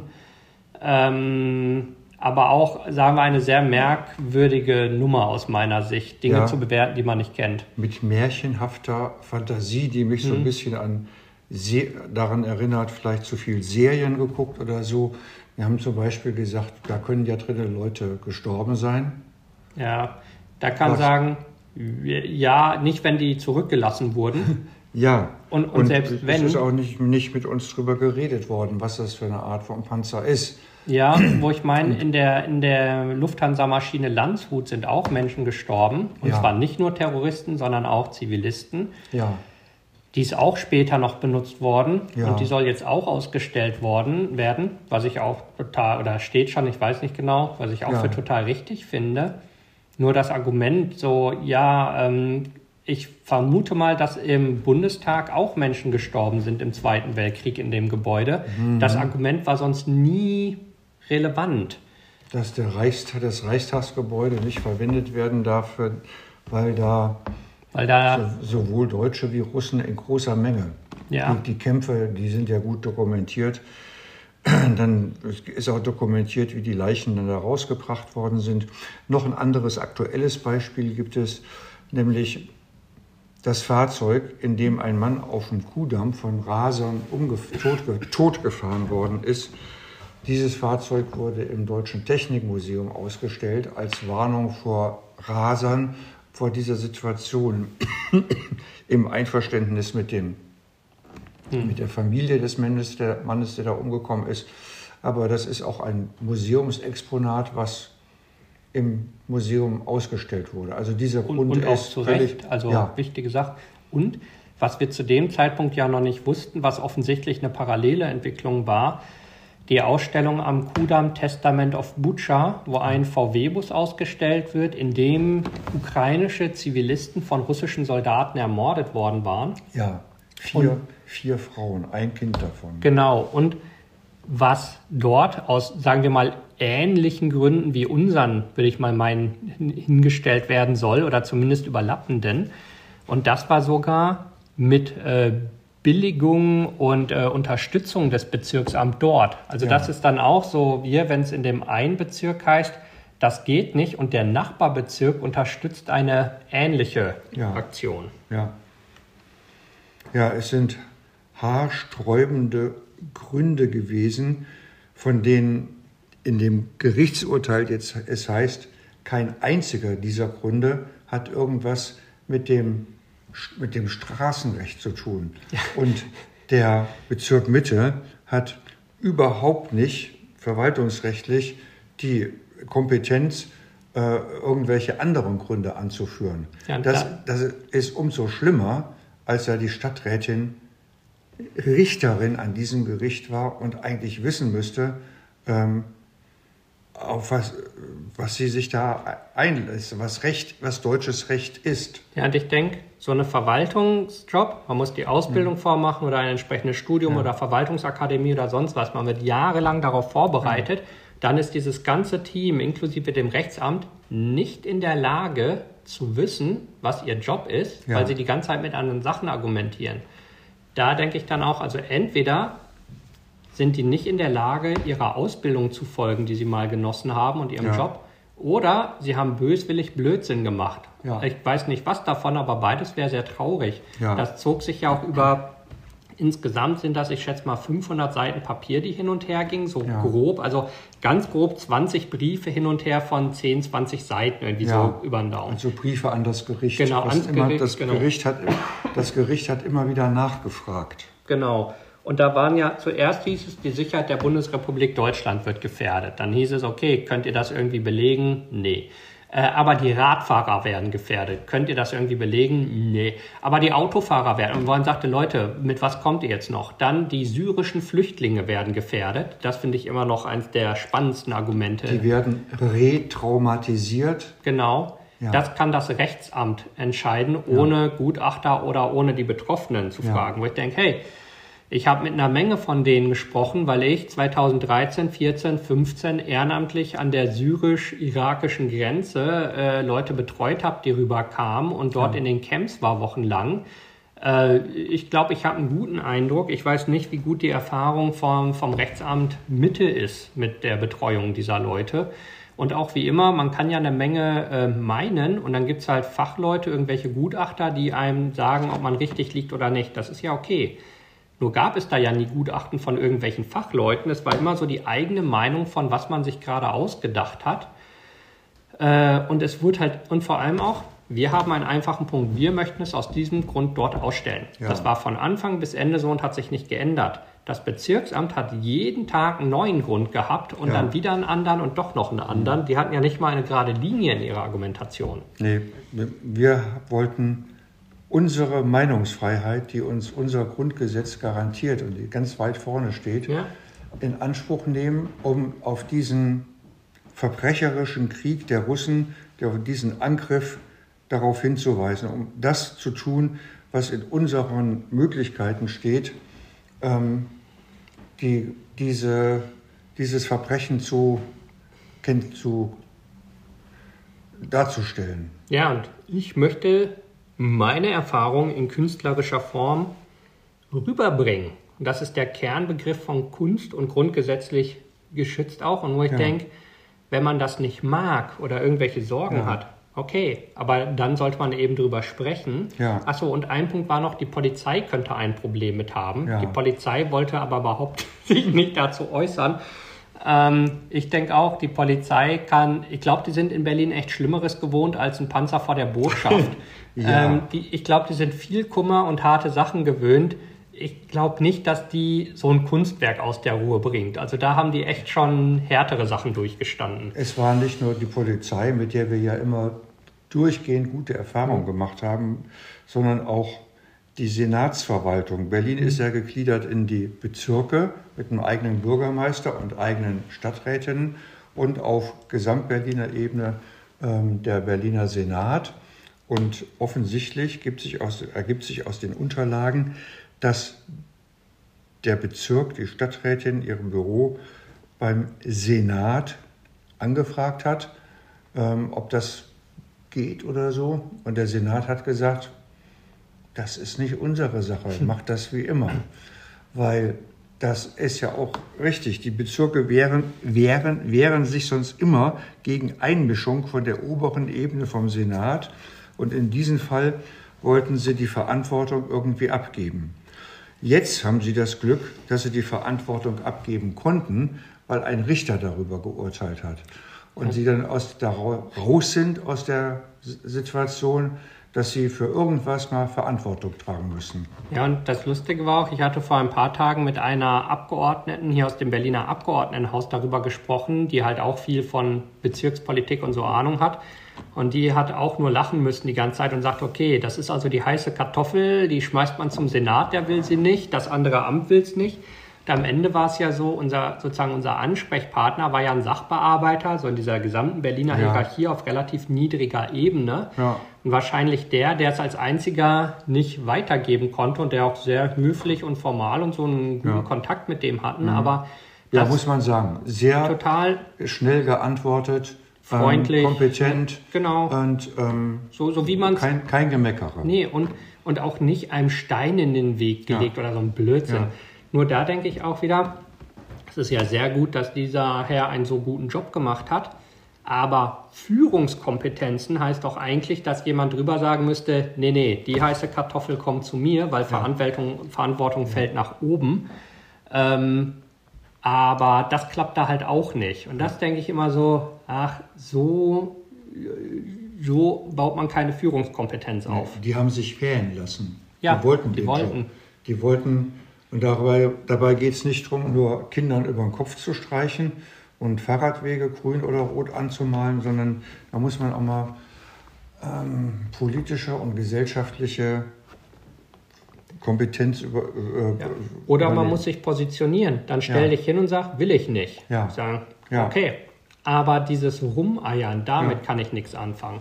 Also zum Beispiel, ich habe, es ist Jahre her, vor zehn Jahren, mit äh, Kubicki von der FDP in, äh, in äh, Schleswig-Holstein ein paar Mal gesprochen, wo ich denke, hey, mh, hm, ich würde meinen, wir waren bei keinem Thema wirklich einer Meinung.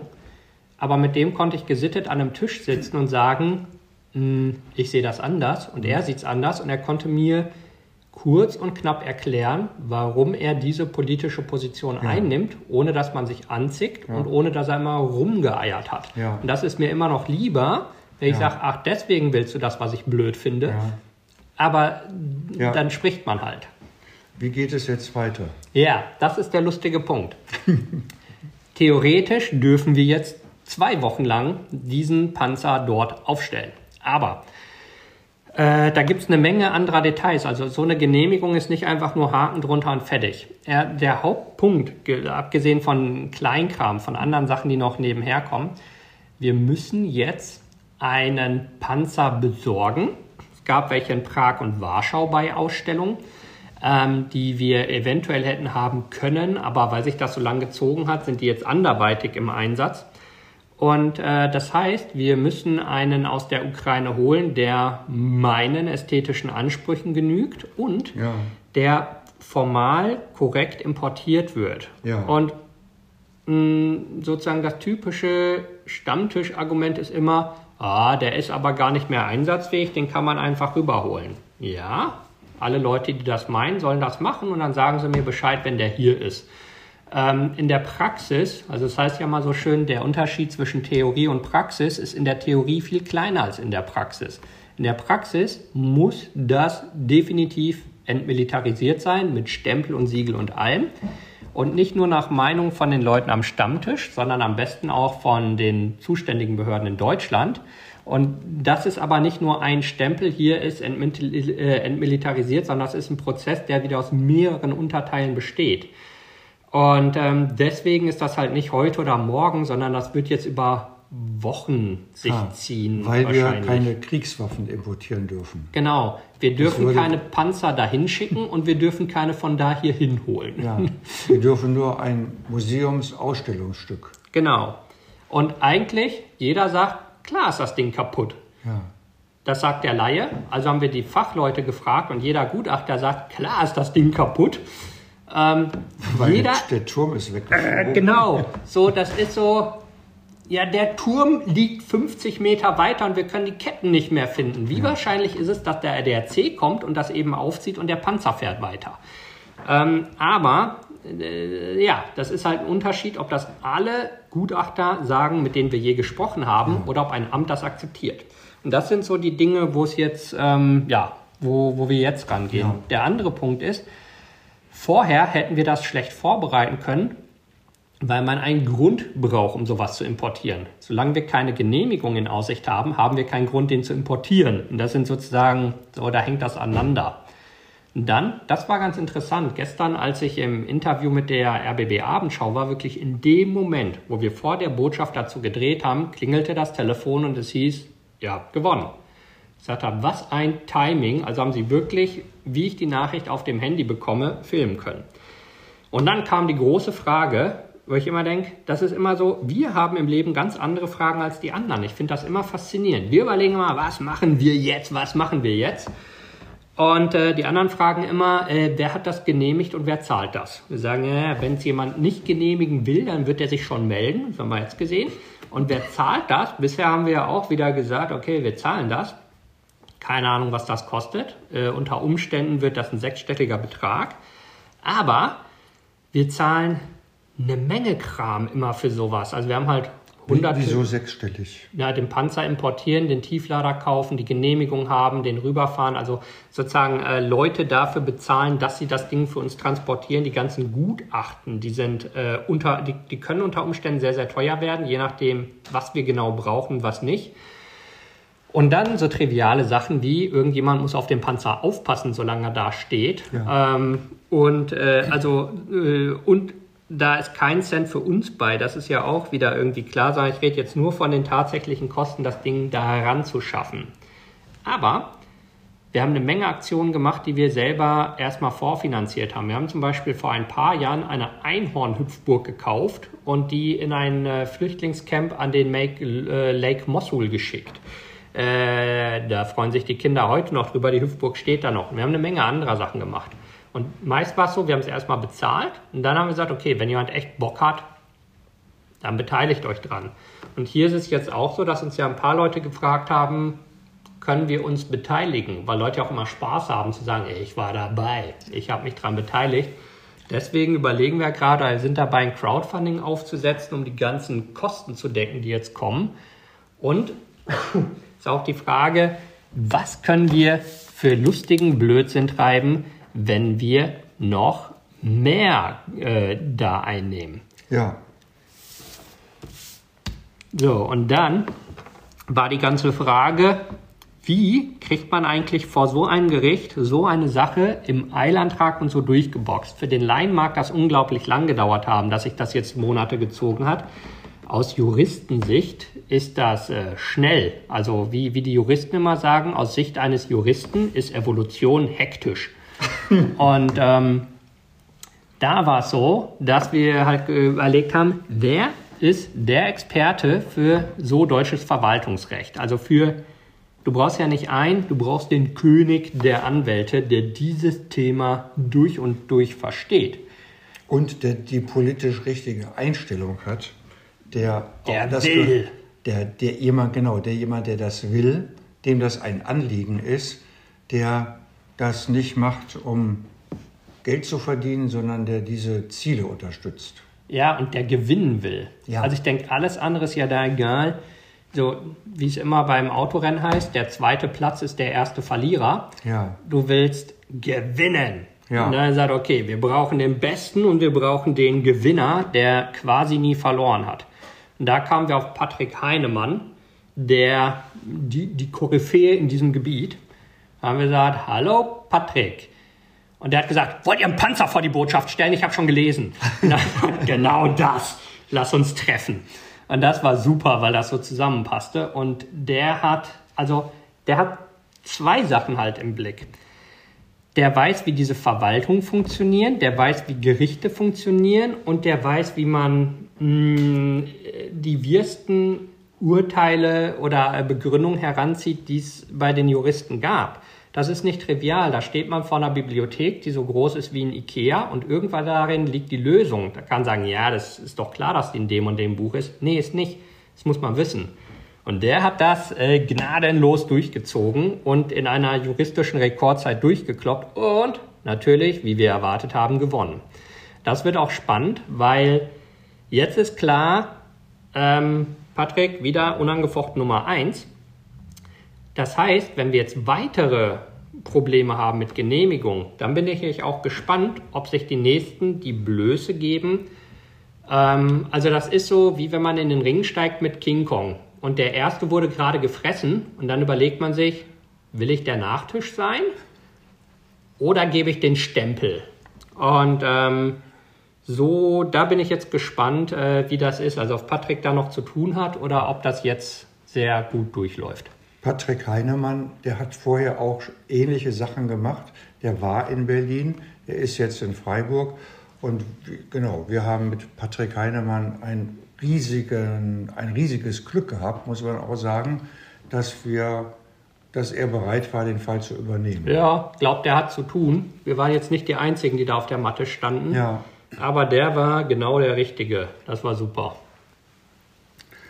Wer finanziert dich eigentlich? Äh, ich sag ja immer meine Sugar Mami, deswegen muss man so hübsch aussehen wie ich. Ähm, ja, ähm, im Großen und Ganzen finanziere ich mich natürlich selber, so wie du auch. Ähm, ich äh, berate halt Unternehmen in Krisen- und Kriegsgebieten im Normalfall und äh, schreibe als Journalist über die Dinge, die ich dort sehe. Das sind so die Dinge, aus denen ich mein Geld ziehe. Genau, und bei mir der Berlin Story Verlag. ähm, der viele Bücher gemacht hat und weiterhin gut verkauft, die, von denen sich viele auf solche Themen beziehen. Gut, das heißt, wenn man sehen will, was wir den Tag lang treiben, sieht man es auf Twitter. Wenn man das Ergebnis sehen will, sieht man es auf Berlin Story News oder im Bunker bei den Ausstellungen, die wir machen. Und muss man schon sagen, die Ausstellung Hitler, wie konnte es geschehen, hatte 2019 350.000 Besucher. Das ist ein, eine. Mhm. Ich bin beeindruckt davon, wie viele Menschen dieses Thema interessiert, dass wir und das auch gar nicht abreißt, dass wir das wir vermittelt bekommen. Dass wir, genau, dass wir das vermittelt bekommen und dass wir, das sieht man ja bei den ähm, bei Google und bei den anderen äh, Stellungnahmen, bei den Kommentatoren, Kommentaren, dass wir überall immer nur gute Kommentare haben und viele Menschen, die auf Empfehlung kommen. Jedenfalls äh, ist der Bunker für uns immer eine Reflexionsmöglichkeit mit den Besuchern, die da hinkommen, sodass wir wissen, äh, auf welchem Informationsstand sind die und was sind deren Anliegen, was müssen wir, was können wir weitervermitteln. Und wenn wir dann immer noch Zeit haben, machen wir ab und zu diese Podcasts, damit ihr auch mitbekommt, was wir treiben. Haben wir irgendwas vergessen? Ich glaube, jetzt haben wir echt alles erzählt. Ich bedanke mich, dass wir so einen ausführlichen Podcast machen konnten, weil es sind ja so viele Aspekte, die darin vorkommen, die wir jetzt alle abgehandelt haben. Ich denke auch. Also, wenn ihr noch Fragen habt, meldet euch bei uns. Wir, äh, wir versuchen euch auf den Laufenden zu halten, aber wie ihr seht, wir haben ein paar mehr Dinge den Tag lang zu tun. Wenn wir es vergessen, seht es uns nach. Äh, dann vielen Dank, wenn ihr es bis jetzt geschafft habt zuzuhören. Äh, auf Wiedersehen von Enno Lenze und Wieland Giebel. Tschüss.